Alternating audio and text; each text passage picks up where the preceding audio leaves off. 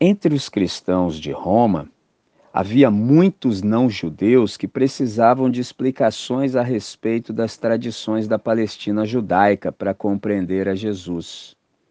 Esses cristãos eram discriminados pelo restante do povo em razão dos graves rumores que circulavam com relação a eles.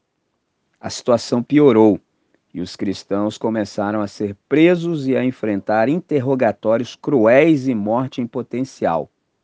O registro de Marcos mostra um Deus que está do lado deles, ajudando-os e o Filho do Homem como alguém muito humano que sofrera por causa deles, o que eles mais temiam.